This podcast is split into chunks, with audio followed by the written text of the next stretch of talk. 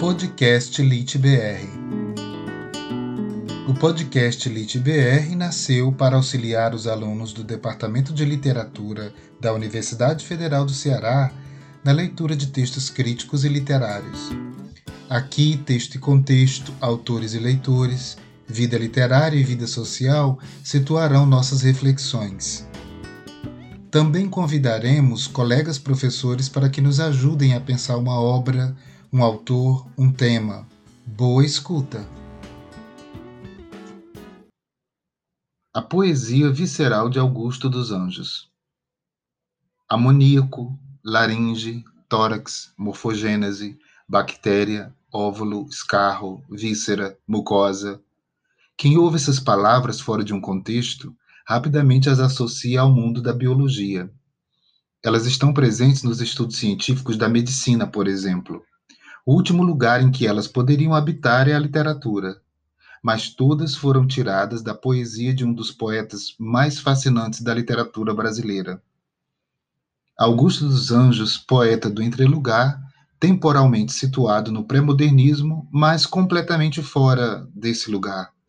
Esteticamente, sua poesia está situada entre o fim do parnasianismo e do simbolismo e o prenúncio do modernismo ela foi incompreendida no seu tempo, época em que o parnasianismo, mesmo saturado, ainda ditava o modelo da poesia brasileira. Como compreender uma poesia com vocabulário repleto de expressões científicas?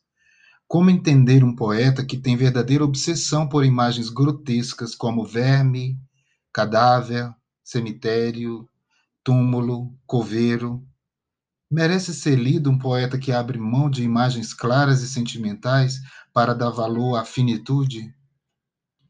O paraibano Augusto dos Anjos fez uma poesia literalmente visceral, marcada pelo seu valor insólito, considerada não poética pela crítica de então. Mas é certo que há aí um valor simbolista, como há uma filosofia sobre a existência e a miséria humanas. Não se pode deixar de perceber o trabalho na construção das imagens, fazendo com que palavras de outro campo de saber se tornassem imagens poéticas.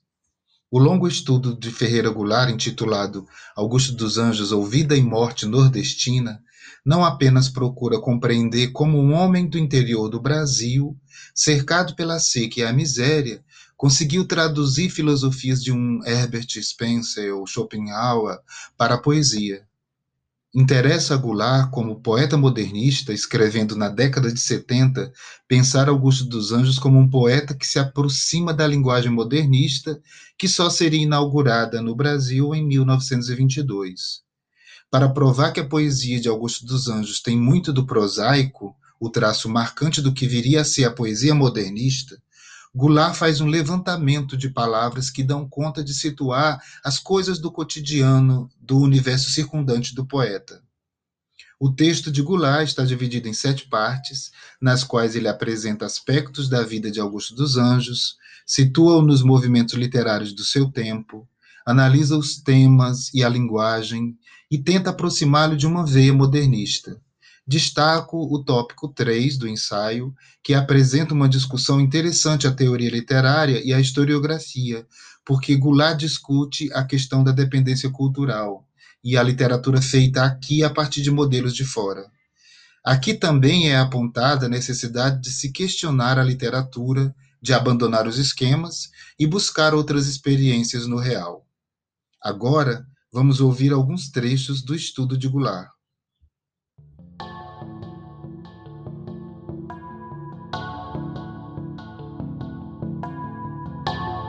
Trecho 1, página 15. Tanto a filosofia de Spencer como a de Schopenhauer refletem a atitude de setores da sociedade europeia em face do avanço da ciência e da técnica. Por caminhos diversos, chegam ambos a uma concepção negativa do processo social e do destino humano. O Nordeste de Augusto dos Anjos não conhecia nem as conquistas científicas, nem os avanços sociais e econômicos contra os quais surgiram aquelas filosofias. No entanto, na dialética da cultura dependente, elas se tornam para o poeta a expressão do desmoronamento do seu mundo pré-industrial. De fato, na realidade que o rodeava, marcada pela miséria física e social das famílias falidas, dos caboclos e negros famintos, do tio louco a vagar pelos matos, era difícil descobrir argumentos para contestar o niilismo que aprendera nos livros. Pelo contrário, tudo o confirmava.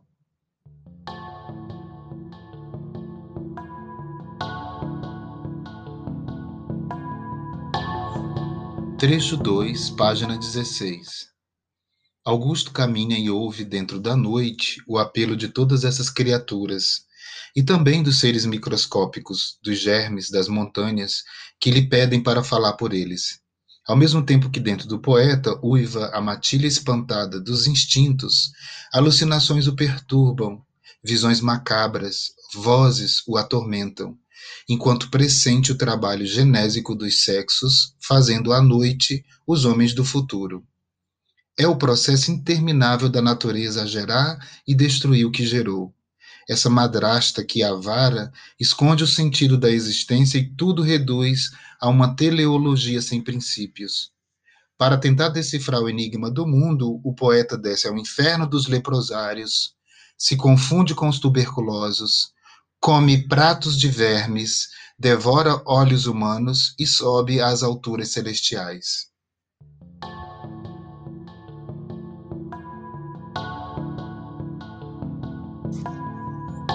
Trecho 3, página 25. E mais uma vez deparamos com a estranha e extraordinária visão poética de Augusto dos Anjos. O passado tempo, a decrepitude, a solidão não as exprime através de conceitos ou imagens histórico-literárias. Exprime-as com os próprios elementos dessa ruína anônima e vulgar. As lagartixas, que se encontram nos muros velhos do Nordeste, são transformadas pelo poeta em testemunhas da história, do trabalho destruidor do tempo.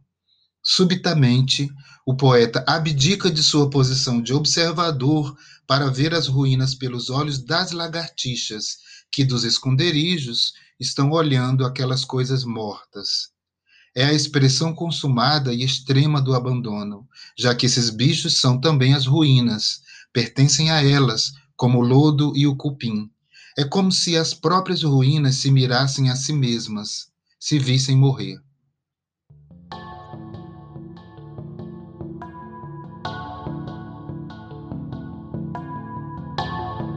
Trecho 4, página 35. Augusto dos Anjos é um poeta do engenho do Pau d'Arco, da Paraíba, do Recife, do Nordeste brasileiro, do começo deste século. Essa não é uma referência meramente biográfica externa à sua obra. Não, sua condição de homem concreta, histórica, determinada, informa os poemas que escreveu, e não apenas como causa deles, em última instância, é matéria deles. Com Augusto dos Anjos, penetramos aquele terreno em que a poesia é um compromisso total com a existência. Não fosse assim, seu discurso nihilista não teria sido um discurso realmente poético, e muito menos jamais se teria incorporado como elemento vivo à literatura brasileira.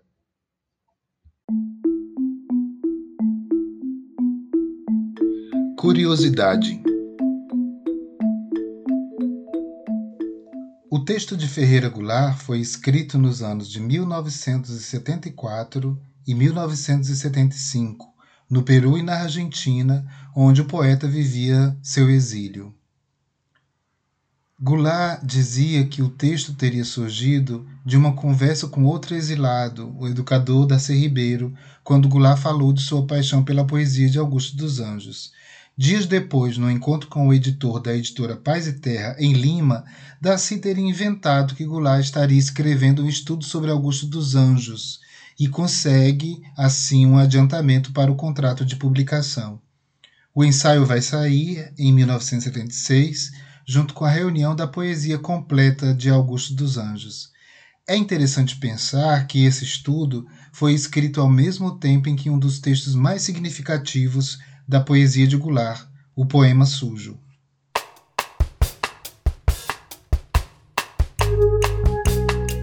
Papo sobre leitura.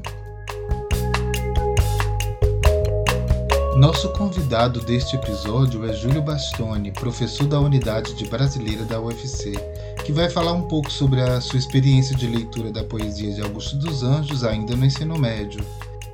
Em sua análise, vamos compreender de que modo e por que o materialismo está presente nessa poesia.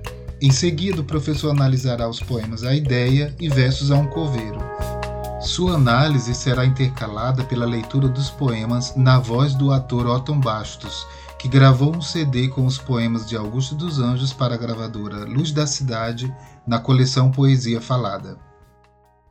Eu comecei a conhecer Augusto dos Anjos é, no ensino médio. Né, minha iniciação na literatura foi muito tardia, né, comecei a ler, isso já era jovem. E ele foi um dos poetas que mais me chamou a atenção no, no período, né, no, no, acho no primeiro ou no segundo ano do ensino médio, né, que a gente tinha uma coletânea de textos, etc. Né. Eu sempre fiquei interessado por, por, por poesia, né, pela literatura. É, o que me chamou a atenção no Augusto né, é uma questão de uma relação com a vida, com a carne, com a finitude, né, que eu acho que interessa muito. Né? Eu acho que interessa sobretudo ao jovem, que eu acho que encontrei o Augusto no momento certo da minha vida. Mas quando você chega na juventude, na adolescência, né, ou beirando já a fase adulta, né, você começa a perceber que a vida não é sem limite, né, que nós somos todos passíveis de morte e de finitude, né, que um dia a gente vai desaparecer. E isso, né, eu acho que é uma espécie de golpe, eu chamo de um golpe narcísico, digamos assim, né, no nosso próprio narcisismo, nosso próprio, é, nossa própria imagem de si, que é justamente a noção de que a gente, que a gente vai, tem que ter, né, que nós somos finitos, né, que nós podemos, de um momento para o outro, deixar de existir. E seremos nada mais do que um nome, de que talvez um, um túmulo, de que talvez um número. E se sobrarmos, se tivermos alguma sorte, sobrarmos a lembrança de alguém. Então, essa, esse, momento né, do, do, da vida e da poesia do Augusto, né, eu acho que é muito interessante e fala com a gente diretamente para hoje. Eu acho que uma coisa que a gente está vivendo no Brasil atualmente é justamente essa questão de que nós não temos a capacidade de pensar a morte, de ter uma noção de fato de nossa finitude. Isso é, é, é, é escancarado a, a, todos os dias pela TV, pelos jornais em que a gente vê uma cifra de mortos pela pandemia se acumulando, passando já de 90 mil, quase chegamos a 100 mil, se é que já não chegamos no dia que estariam, estarão ouvindo esse áudio. E nada acontece. Né? É como se isso não existisse. É como se essa morte, se essa dor fosse algo simplesmente é, descartável. Então, a, a, a, o materialismo do Augusto dos Anjos, essa ideia dele, dessa relação dele com a morte, com o finito, eu acho muito bonita, porque ela nos lembra da nossa condição, né? na nossa condição justamente precária. Ele é um poeta muito afeito à adjetivação, ao substantivo material, à ciência, aos termos científicos. Mas esse materialismo é muito enganoso. Ele fala de material, ele fala do corpo, ele fala é, da matéria, mas ele fala dessa matéria justamente lamentando né, é, essa finitude humana. Né? Daí o profundo pessimismo que emana dos versos dele. A matéria é finita, né? e, e, e, isso é insuficiente para o ser humano, né? Sobretudo para o ser humano que, que questiona a sua condição e pensa seu ser estar no mundo. Então eu diria que alguns anjos têm uma vocação, né, digamos assim, para transcendência, né, para sair, digamos assim, dessa condição limitada do ser humano, limitar a carne, limitar a matéria, é, que é muito forte nele. Isso vem do simbolismo, vem do romantismo, né, e isso está lá no Augusto. Ele vai tratar de uma outra maneira, evidentemente, utilizando os termos próprios da ciência, da, da, da, da ciência do período, né? Essa ênfase no, limitado, no finito, no carnal, é sempre uma ênfase que sempre tende a uma transcendência, mesmo que essa transcendência se prove na poesia dele impossível. Né? Daí a, a profunda, o profundo pessimismo profunda negatividade da poesia do Augusto. De onde ela vem? De que matéria bruta vem essa luz que sobre as nebulosas cai de incógnitas criptas misteriosas como as estalactites de uma gruta? Vem da psicogenética e alta luta do feixe de moléculas nervosas que em desintegrações maravilhosas delibera e depois quer e executa. Vem do encéfalo absconso que a constringe, chega em seguida às cordas do laringe, tísica, tênue, mínima, raquítica. Quebra a força centrípeta que a amarra, mas de repente, quase morta, esbarra no mulambo da língua paralítica. Qual é o sentido geral desse poema? Né? É de uma insuficiência, ou deficiência, talvez, da ideia, em especial quando ela é materializada em linguagem, ou seja, quando a ideia se transforma em linguagem. Vai falar então de uma espécie de, de impotência da palavra, impotência da ideia, e que dessa impotência de, de, dela chegar a ser materializada enquanto palavra, e sobretudo enquanto palavra que tem alguma concretude, algum sentido e alguma eficiência. Daí me parece, inclusive, se a gente pensar nessa, nesse tipo de, de, de argumento do Augusto, né, do, do, do lírico do poema, é que isso explica um pouco a tensão oscilante que tem nos poemas dele entre uma adjetivação ou mesmo substantivação é, entre material e o material, né? ou, ou, seja, o material físico, né? o, o, concreto, o carnal, e o imaterial, o metafísico, o transcendente, etc. Né? A gente, se a gente ler bem o Augusto, a gente vai perceber sempre essa tensão acontecendo né? entre físico, metafísico, material e imaterial. Então, com a ideia né, que ele vai colocar nesse poema, acontece a mesma coisa. Que perceba, né, a ideia para ele nesse poema, ela é uma espécie de efeito né, de uma operação química, uma operação nervosa engendrada pelas células, né, que atinge laringe, atinge outros órgãos, até tropeçar no molambo da língua paralítica. Perceba que essa ideia, então, ela vai fazer todo um percurso, né, e não só o percurso, mas também a sua própria origem, todo material, né, todo concreto, todo carnal. A ideia para o Augusto não tem nada de imaterial, de inspiração, o que for. E isso é um dado central para a poesia do Augusto, né? porque ela coloca em xeque justamente aquele paradigma romântico. A ideia é, para o Augusto não parte, diferentemente do romantismo e do próprio simbolismo, de um espaço transcendente, né? de um espaço que está para além da matéria. Né? A inspiração, ou Deus, ou a musa, né? a ideia do vate, do profeta, ou o que for. A ideia parte justamente do próprio corpo, da própria matéria. Inclusive, isso explica grande parte de sua própria limitação. Né? Ela é sintoma, né? é efeito de uma operação nervosa, de uma operação dos órgãos, de uma operação do corpo. Então perceba, né? mesmo que, que ela seja fundamento da deliberação, como ele fala é, no último verso da segunda estrofe, né? mesmo que ela seja o fundamento da ação, né? o fundamento da deliberação e do que é de mais, digamos assim, próprio ao ser humano, que é o pensamento, que é a linguagem, né, ainda assim ela é insuficiente. Que apesar né, das integrações, das desintegrações, perdão, serem maravilhosas, você vai perceber que todos os outros adjetivos são estão num campo semântico negativo, ou então um campo semântico que tende, inclusive, ao mistério, ao incógnito. Para o Augusto, a ideia ela é um fundamento do ser humano, fruto dos órgãos, fruto do corpo. Porém, por essa mesma natureza do pensamento, da ideia, ela é insuficiente, né? porque o corpo é limitado. A, a, a, cabeça, o órgão onde ela está, o órgão que, que nela está, é incógnita, é uma cripta incógnita e misteriosa. Ele gosta muito dessa dupla adjetivação, né? incógnitas, criptas misteriosas. O encéfalo, né, a cabeça, é absconsa. Né, absconso é segredo, né, o oculto, alguma coisa secreta que está acontecendo dentro do encéfalo. A língua ela é paralítica. Então veja que interessante essa adjetivação que ele usa, né? Que eu acho que é um dado central da poesia dele e da poesia também de, um, de uma inspiração muito forte para Augusto, que foi do Cruz de Souza, né? que, que é nosso poeta simbolista. Essa, essa adjetivação, né, ela tenta digamos assim, dar conta desse tipo de mistério, né, que é a matéria, que é a matéria limitada, isso é claro para ele, ele sempre se, se remete ao materialismo, mas ela também pode ser maravilhosa. O corpo, né, nesse sentido, né, é um dado limitante. Perceba que a ideia dele né, nunca está ligada a um espaço metafísico, como era próprio da poesia romântica e da poesia simbolista. Ela é ligada justamente à matéria, ao objeto, à coisa.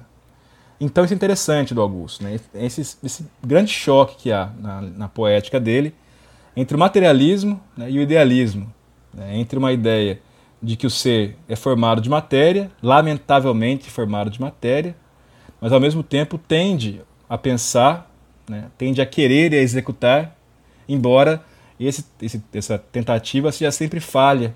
Daí, claro, evidentemente, o grande pessimismo da obra dele. Né, né, como não há transcendência, como não há possibilidade de, de, de fugir ao material, o ser humano é, evidentemente, limitado. Né? Não pode buscar coisas que transcendam a sua própria natureza finita.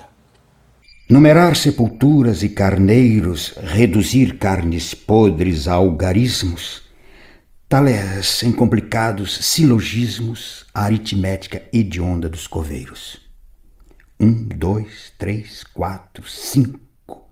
Esoterismos da morte, e eu vejo em fúlgidos letreiros, na progressão dos números inteiros, a gênese de todos os abismos.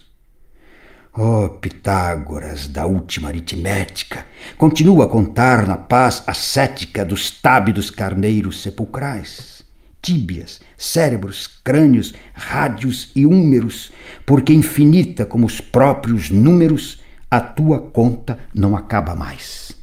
Esse poema é muito interessante né, na, na, continuidade do Augusto, porque ele é um poema que tem uma raiz bastante, digamos, longa.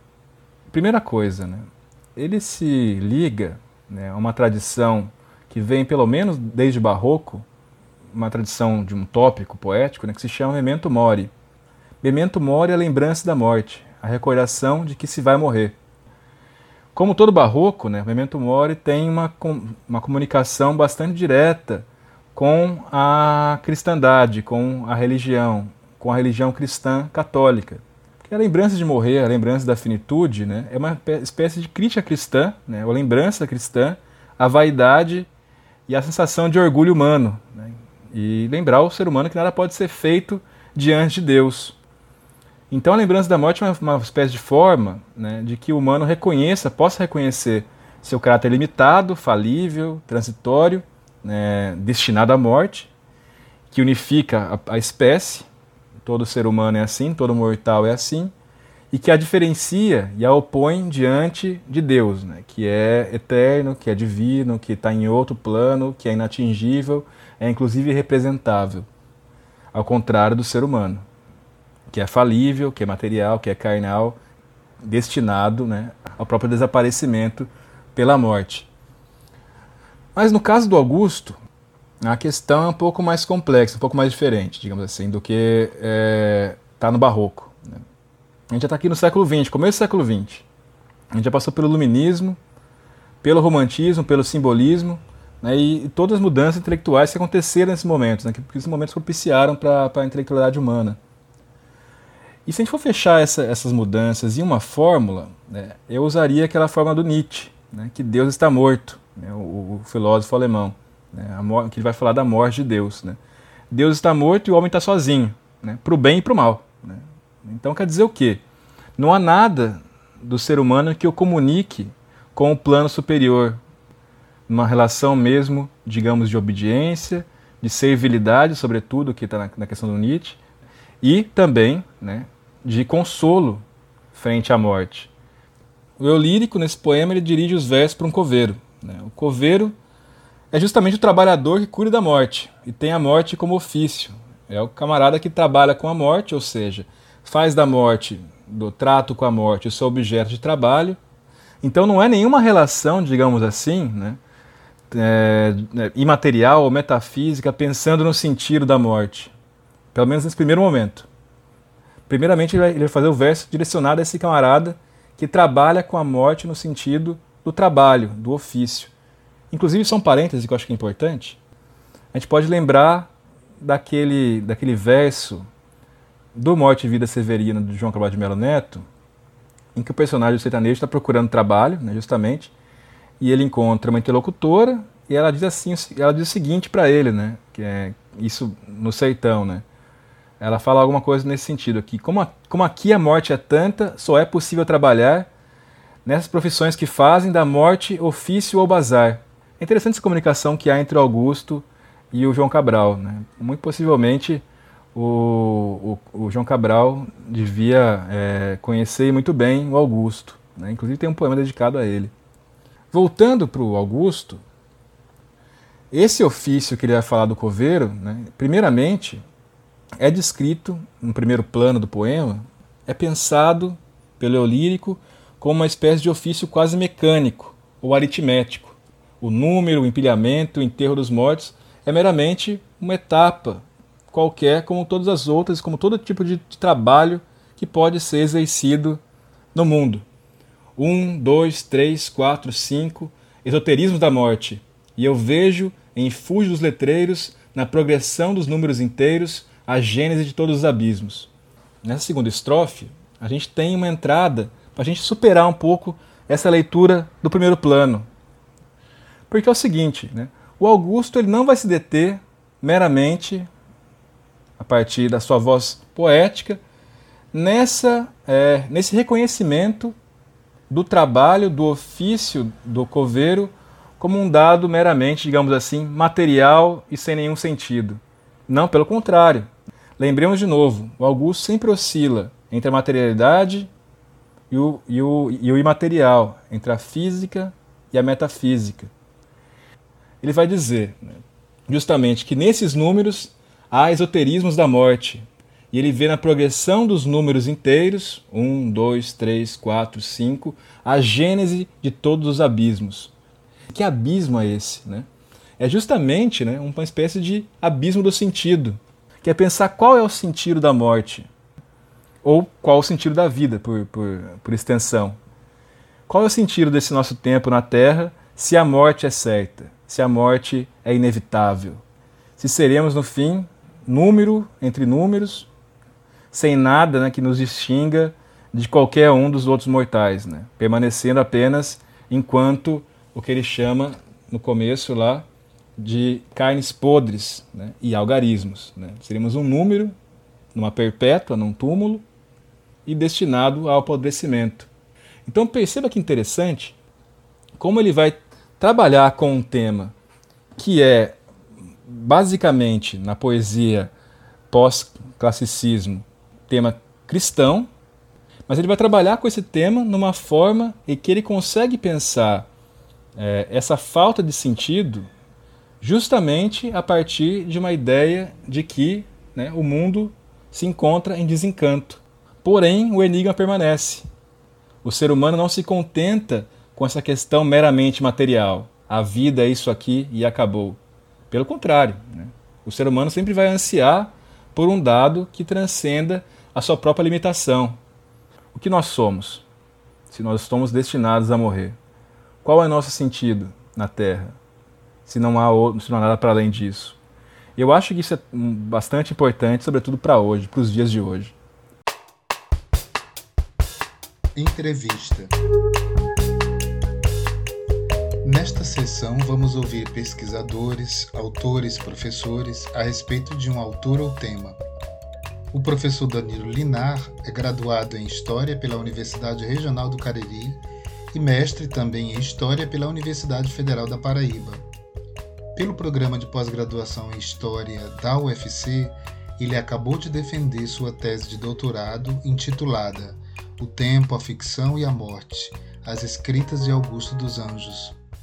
O que o levou a ler e pesquisar Augusto dos Anjos? O que sua pesquisa tem de relevante aos estudos da literatura e da história? E por que fez seu estudo no programa de História e não na Letras?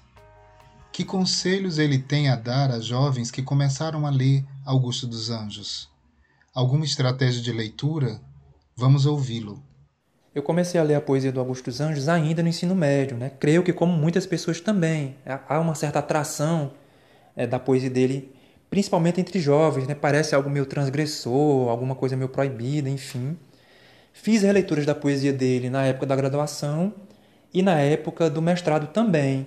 E a cada releitura eu começava a identificar é, elementos que me pareciam proporcionar uma discussão historiográfica. E essa terminou sendo a minha proposta é, enviada para a seleção do doutorado na UFC. A minha pesquisa tentou investigar alguns sentidos históricos presentes na poesia do Augusto dos Anjos, as representações que ele elabora em relação à morte, aos espaços da morte, as representações que ele elabora em relação ao corpo, né, ao corpo morto, ao corpo doente. Eu, eu tentei discutir alguns sentidos que ele atribui à ciência, à modernidade, ao tema da individualidade, né, que é um tema muito caro para a modernidade. Né? Tanto é que o livro dele é intitulado Eu. Então, a minha contribuição, né, eu tentei contribuir é, oferecendo uma interpretação historiográfica dos sentidos que a poesia dele expressa, da historicidade da experiência do Augusto dos Anjos e da prática dele com a poesia. Não foi uma pesquisa fácil, né? A, a minha tese é a primeira tese no campo da história que tem como foco exclusivo a análise do Augusto dos Anjos e da poesia que ele elaborou.